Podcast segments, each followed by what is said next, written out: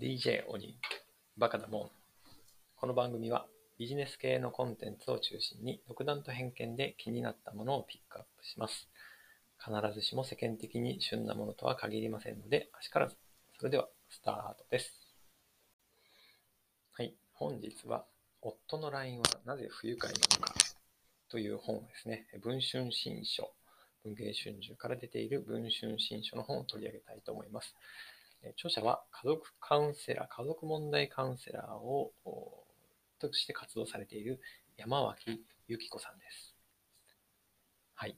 えー、冒頭で、えー、ある40代の夫婦のケースが取り上げられます。妻に、えー、そのカウンセリングに来たですね、夫婦がいたそうなんですけど、妻に連れられてきた夫はかなり戸惑ってこう言ったそうです。妻が急に離婚すると言い出したと。その理由が自分には、理解できないというふうなことだったそうです。妻はずっと前から離婚を考えていたそうです。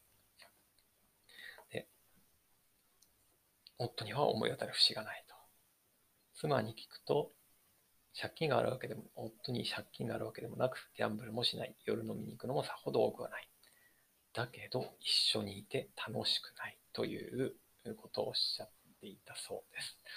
幸せになれると思って結婚したのに幸せを感じられないまま毎日を過ごしてきた。私だって大事にされたいし、幸せになりたいというふうなことを言って、離婚を切り出したということだそうです。さて、ドキッとしますよね。はい。なんでこんなことになってしまうのでしょうか。はい、それの、まあ、解説ね。なぜそうなってしまうのかというふうなことと、えー、じゃあどうしたらいいのかというのがこの本では取り上げられています。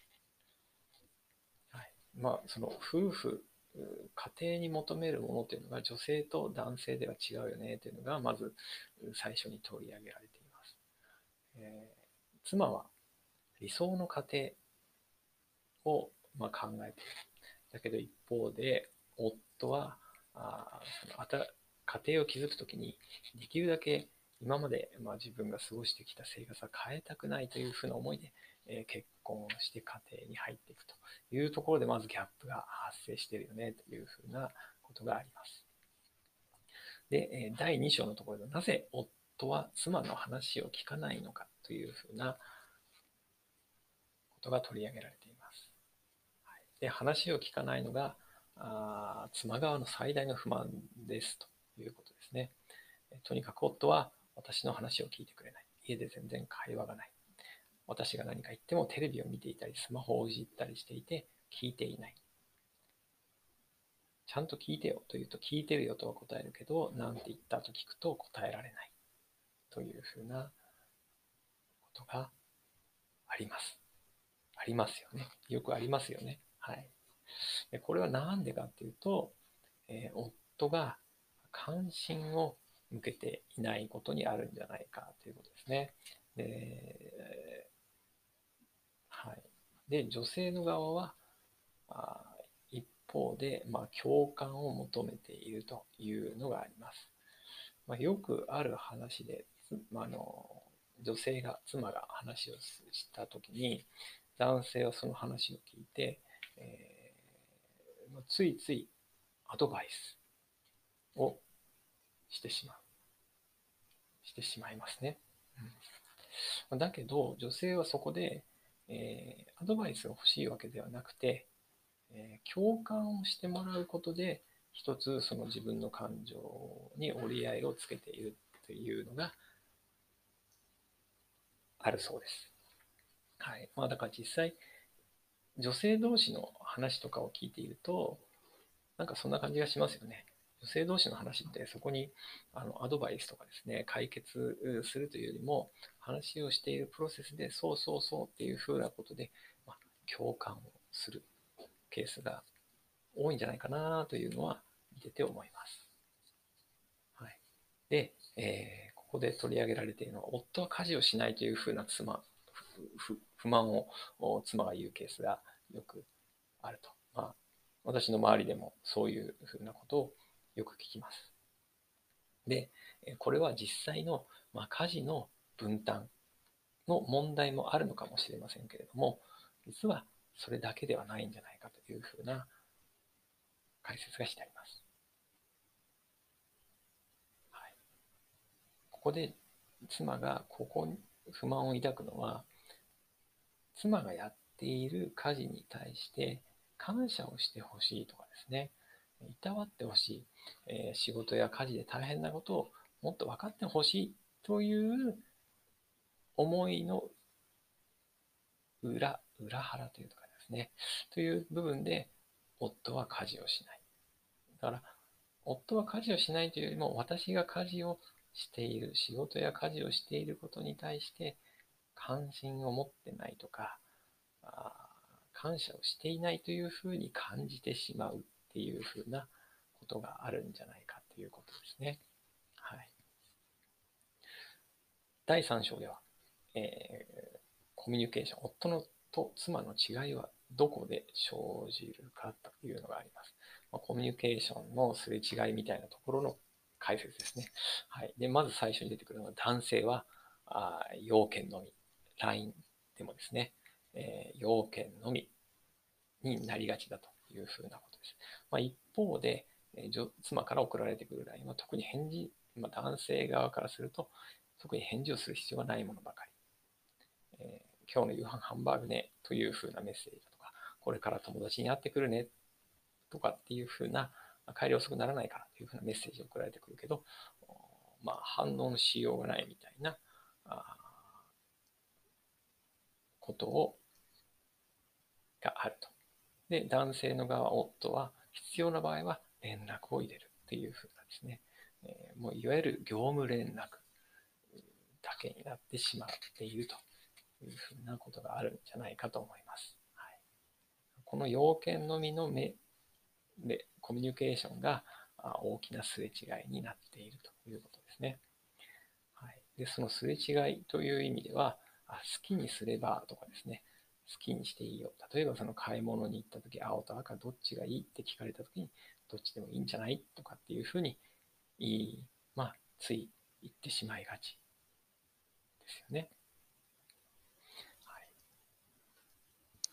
それも、どっちがいいって聞いていても、えー、こっちがいいっていう答えを求めてるんじゃないっていうことですよね。だし、えー、好きにしていいよとかですね、まあ、あとは、えー、何でもいいというタブーというのがありますね。今晩何が食べたいと妻に聞かれて何でもいいというのはあ妻が嫌がるケースだというふうなことです。はい、どうでもいいとか、えー、何でもいいとかっていうのは女性が妻側からすると雑に扱われている質問を無視されたというふうなあに感じてしまうそうです。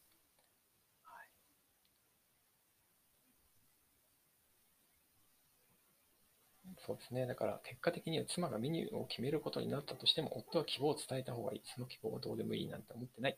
大事に思っていますよ。というメッセージに返信して妻に届くということだそうです。うんはい、なので、何か、何か？希望を伝えましょう。はい、希望を伝えましょう。ですね。あとは夫のアドバイスが不愉快な理由ですね。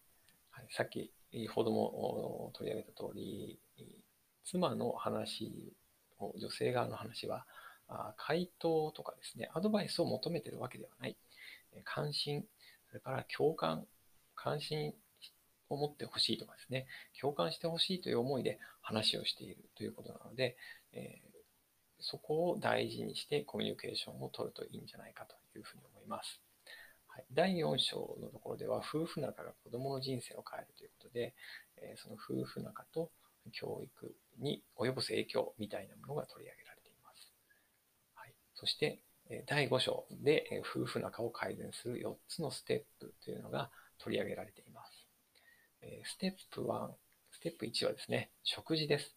えこれ比較的私もできている、やってるかなというふうにできているというか、まあ、やってるなというふうに思うんですけど、まあ、食事を一緒に食べる。はい。ですね。であとはあ、これも私時々やるんですけども、えランチの写真を送るですね。えー、はい。まあ、これはあ例えば弁当でもですね、コンビニでも外に食べに行った時でも、えー、まあ、毎日はやってないですけども、こんなの食べてるよっていう風なのを送ったりもします。あと、一緒に料理、一緒に買い物、えー、とかっていう風なことがいいんじゃないかという風なことがここに取り上げられています。そしてステップ2では、えありがとうとごめんなさいを増やすということで、仲のいい夫婦に共通していることということで、夫はごめんね、ありがとうをたくさん言ってくれるというのがあるそうです。ということで、ありがとうとかごめんなさいっていうのを少しずつ言ってみたらいいんじゃないかということですね。はい。で、まあその時、長い間会話をしてない状態でいきなりありがとうごめんなさいっていうのは、ま抵抗があるかもしれませんということで、えー、ここでの提案としては LINE ですね。LINE で、何も用事がなくてもメッセージを送るということをやってみてください。メッセージの内容は何でもいい。とにかく送ること。コミュニケーションの量を増やしていくことが大切ということで、これから打ち合わせだから電車で移動中とかですね。あ、電車がすごい混んでるとかですね。今日はこんなところに来てますというふうなものでいいそうです。で、そんなことに意味があるのかという思う男性も多いと思いますが、とありますね。はい。その、ついつい意味を求めてしまいがちなんですけれども、はい、女性側は、えー、そういうコミュニケーションがあることで自分のことを気にしてくれているというふうに感じられるということなので、えー、用事がなくても送るということが大事ということですね。はい、であとは冬妻を不愉快にさせない LINE 術ということで、えー、ここでも先ほどの要件だけ、今夜接待とかですね、今日遅くなるというだけ、えー、だとですね、え上から目線だとかですね、不満を抱く、そっけないとか偉そうというふうな印象を与えてしまうと。なので、もう一言添える、えー、夕飯のメニューを送ってきたら、あ了解、ありがとうですね。えー、遅くなる、ご飯がいらないとかっていう時は、あ今夜接待になっちゃった、ごめんねとかですね。えー、今日遅くなるよ、ごめんねっていうふうな、あもう一言添えて、えー、るということですね。まあ、その時に、スタンプを使うのもいいんじゃないかというふうなことですね。はい。で、えー、共感をする。妻に共感をするとかですね。えー、関心を持つということが大事だよというふうなことですね。はい、あと、ステップの3ではですね、え一緒にできることを増やす、趣味に、趣味に付き合うとかですね、夫婦で農業とか、家飲みとかですね、そういうのもアドバイスとして挙げられています。ステップ4、課題を話し合う、家事の分担を決める、お金について話す、え夫婦喧嘩の原因を話す、教育方針を一致させる。とかですね、老後について話す。とかっていうこともアドバイスとしては挙げられています。はい、いかがでしたでしょうか。えー、まあ、まとめるとですね、妻に関心を持つ、妻の話を聞いて共感する。LINE は業務連絡だけではなく、一言添えるとかっていうことがポイントかなと思います。はい。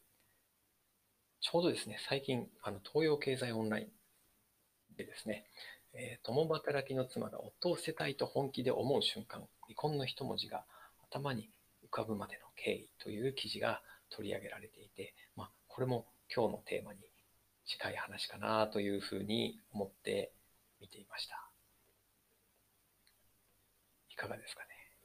はい、これはあの、夫を捨てたいというですね、コミックエッセイ、えー、生田花さんというですね、えー、方の記事なんですけれども、まあ、おそらく同じような趣旨なのかなというふうに思います。はい。私も気をつけなきゃいけませんね。えー、皆さんも気をつけましょう。はい。まあ、ね、先ほども申し上げた通り、ポイントとしては、妻に関心を持つ、妻の話を聞いて共感する。はい、には業務連絡だけではなく、一言添えるというのを心がけたいですね。はい。今日も最後までお聴きいただきありがとうございました。今日も良い一日をお過ごしください。DJ お兄でした。See ya!